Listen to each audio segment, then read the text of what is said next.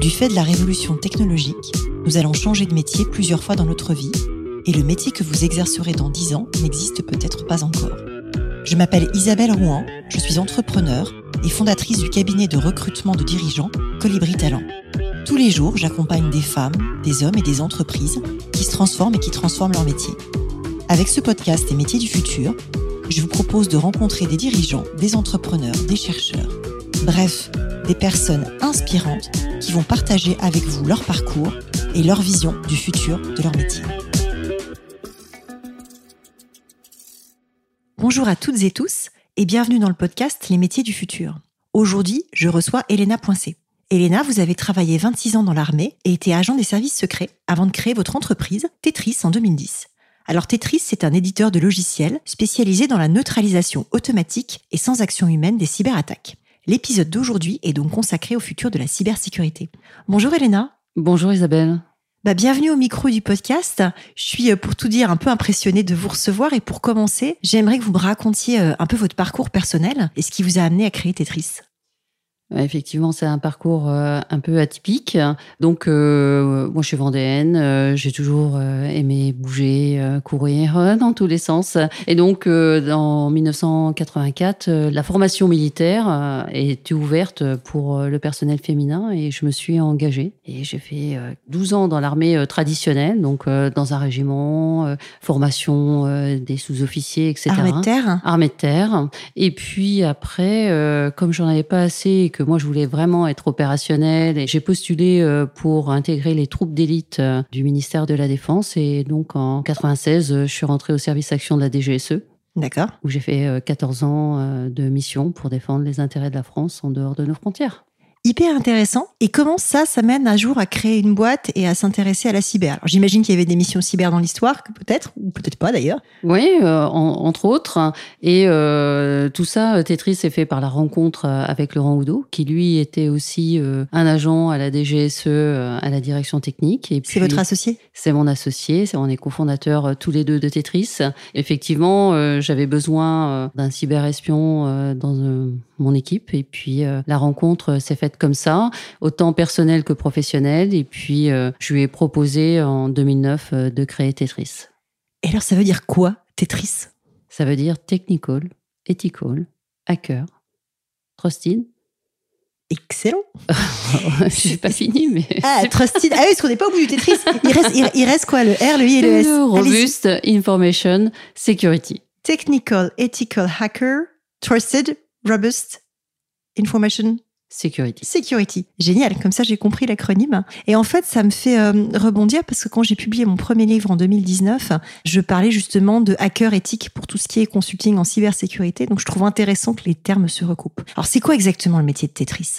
Alors, le métier de Tetris, les deux premières années, euh, avec Laurent, on faisait du consulting, on faisait du test d'intrusion euh, niveau étatique, euh, niveau attaque extrêmement furtive pour des sociétés du CAC 40. D'accord. Et puis là, on s'est aperçu que toutes les solutions de cybersécurité, on les bypassait. Et en 2012, j'ai dit à Laurent, écoute, on sert à rien.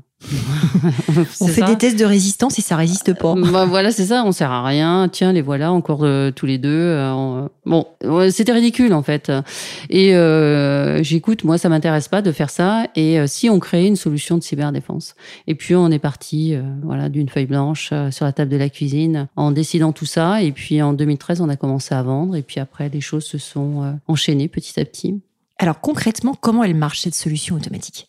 C'est complexe parce qu'il faut euh, mettre euh, des capteurs euh, sur le, le, parc informatique du client, enfin complexe complexe. Il suffit de mettre les capteurs, que ce soit sur les réseaux, les systèmes, c'est-à-dire euh, les stations de travail, euh, les serveurs, que ce soit dans le cloud aussi, puisque toutes les données sont dans le cloud. Donc il faut protéger partout. C'est des capteurs physiques ou c'est des bouts de code? Non, non, c'est du code. Hein. C'est des bouts de code. C'est du software. C'est ce que je pensais, mais du coup c'était juste pour préciser. Oui, On a eu cette réflexion aussi. Est-ce qu'il faut mettre du hardware? Est-ce qu'on mm. va euh, s'embêter à faire des boîtiers, etc. On s'est dit non, on va passer tout de suite en mode cloud, mm. mode futur en 2012. Mm-hmm. Hein. Ouais, c'était hyper novateur à l'époque. Hein. Ben, hyper novateur même aussi euh, d'avoir une solution qui lutte contre les ransomware et qui les neutralise. Tout à fait. Et c'est vrai que ça, euh, quand à cette époque-là, on parlait de ransomware, personne ne croyait. Alors, moi, j'ai en tête qu'il y a 300 000 cyberattaques chaque jour sur Internet.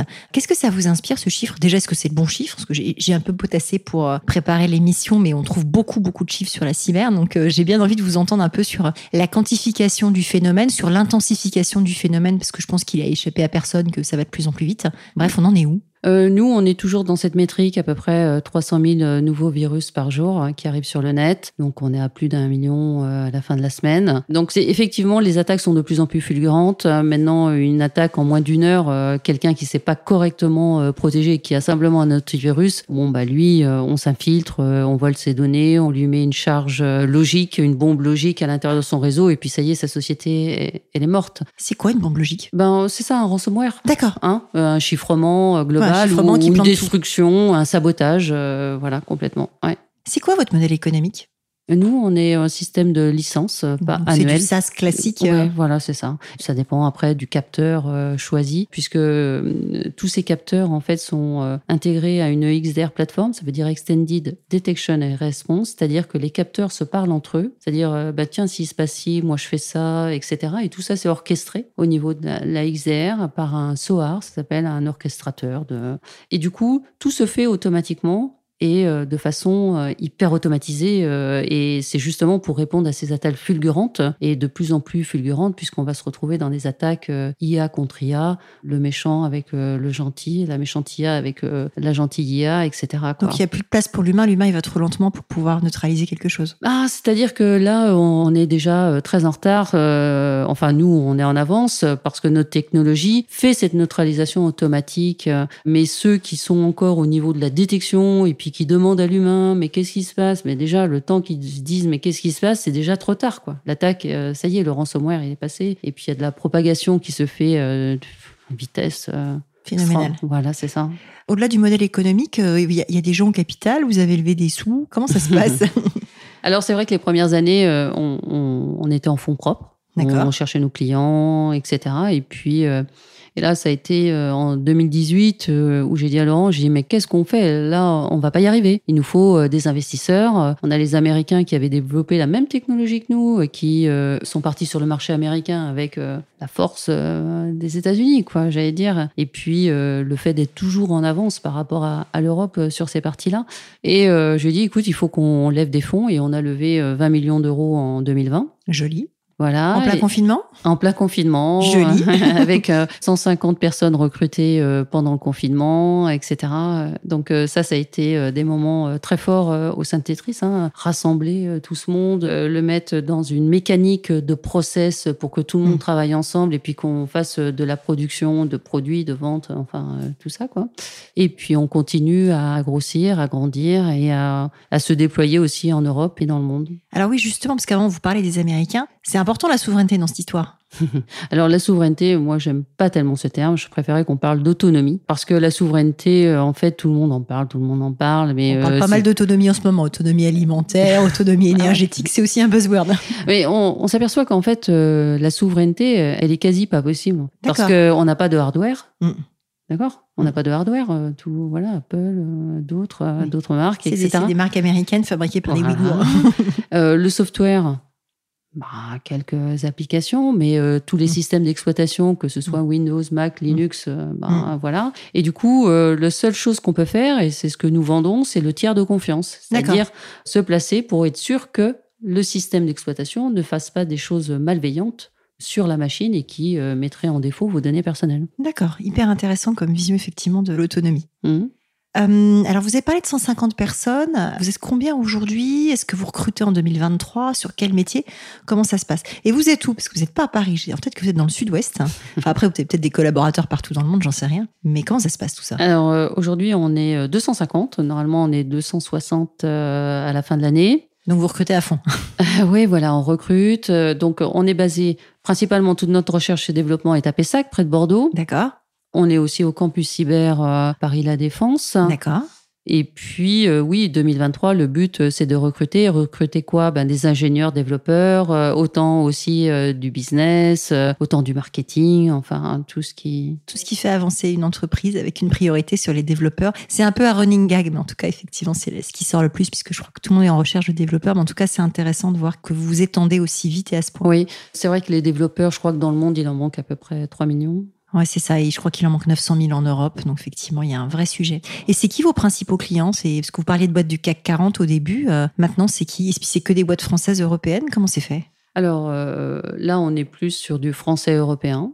On va de la TPE jusqu'au CAC 40. TPE, on leur a ouvert un store en ligne justement pour acheter une solution anti-ransomware qui s'installe euh, très facilement sur les, postes de travail et qui leur assure euh, comme ça euh, quelque chose de plus serein en complément de l'antivirus, hein, puisque l'antivirus c'est une vieille technologie, mmh. quoi. Donc il faut maintenant neutraliser la menace qui est inconnue. Mmh. que l'antivirus ne peut pas reconnaître puisque lui, il fait que les menaces connues. Oui, il fait que c'est du livre blanc, là où effectivement vous, vous êtes capable de prévoir l'imprévisible et de voir ce qui se passe pas bien. C'est ça. C'est ça votre métier. C'est ça. Et donc on a ouvert euh, ce store euh, en juin ou quelque chose comme ça euh, pour les TPE. Et puis après, on part de 1 jusqu'à 300 000, 300 000 postes. Ah oui, ça fait des jolies licences, ça.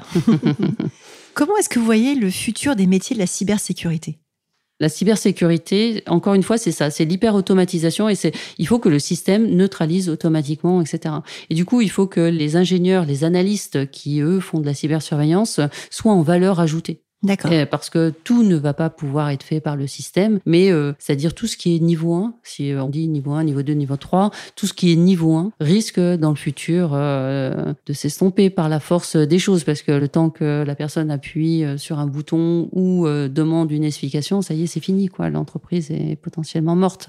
Donc ça va être ça, beaucoup d'intelligence artificielle. Nous, on a la nôtre depuis 2017 d'ailleurs, qui est déployée sur les infrastructures de Google et qui toutes les minutes je ne sais plus combien de millions de virus et l'analyse. Bon, enfin voilà, donc c'est énormément, énormément d'informations aussi qu'on peut récupérer euh, de partout. C'est-à-dire avoir une intelligence globale et collective qui permet de savoir qu'un virus qui arriverait sur un poste de travail à l'autre bout de la planète, à partir du moment où il est analysé méchant, eh bien si vous vous êtes ici et puis vous vous retrouvez avec le même virus parce que les virus arrivent comme ça, on ne sait pas trop euh, comment, eh bien euh, il sera tout de suite neutralisé dans l'instant. Voilà hyper intéressant. Et du coup, sur les types de gens que vous recrutez, comment est-ce que enfin, vous les formez à prévoir l'imprévisible? Comment vous y prenez pour un recrutement? Alors, un recrutement, pour notre recherche et développement, en principe, euh, c'est Bac plus 5, beaucoup d'algorithmie. Hmm. Après, différents langages, hein, euh, les langages, bon, bah, du Go, du Rust, du Python, euh, tout ce qui est intelligence artificielle, les réseaux de neurones, etc.